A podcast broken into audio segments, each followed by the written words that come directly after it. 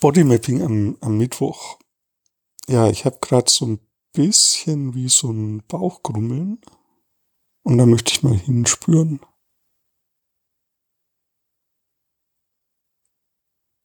Das ist so wie so ein kleiner Schmerz im Bauch.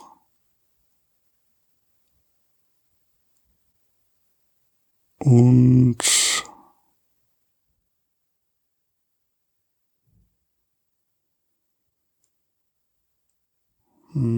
der ist so im, im Magenbereich.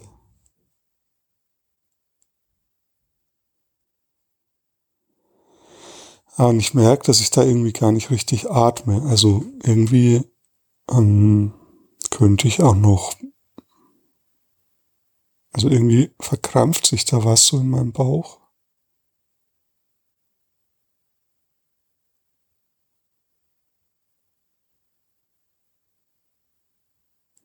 Da ist auch ein Zittern in meiner Kiefermuskulatur.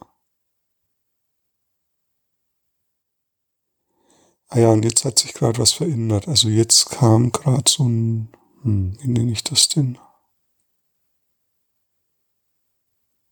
So ein Verantwortungsgefühl vielleicht? Hm. Ja, vielleicht Verantwortungsgefühl.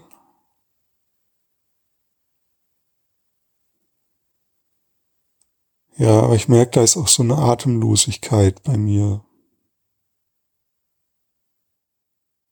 Hm, ich merke das, wenn sich mein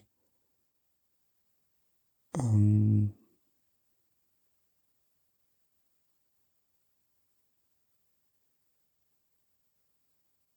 mein Beckenboden entspannt, also das strahlt jetzt quasi so runter, dann ist da quasi erstmal kein sicherer Grund Ähm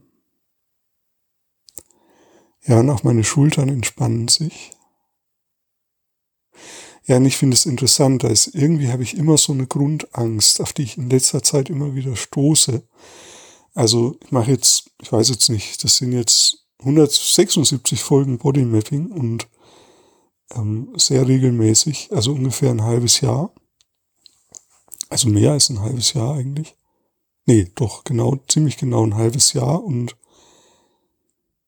ähm, so langsam geht's quasi wie an die Substanz oder an die, an die tiefen Strukturen und deswegen, ja, irgendwie stoße ich in letzter Zeit immer wieder an ähnliche Muster körperlich und ich glaube, da ist bei mir wie so eine Art Grundangst, die sich immer wieder anders zeigt.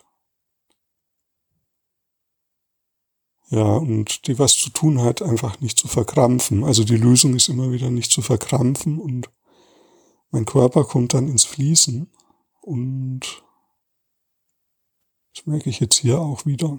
Ja, also ich merke, dass jetzt kribbelt so in die Beine hinunter, vor allem auf der linken Seite. Mein Bauch, ja, entspannt sich so ein bisschen und mein, meine Kiefermuskulatur zittert.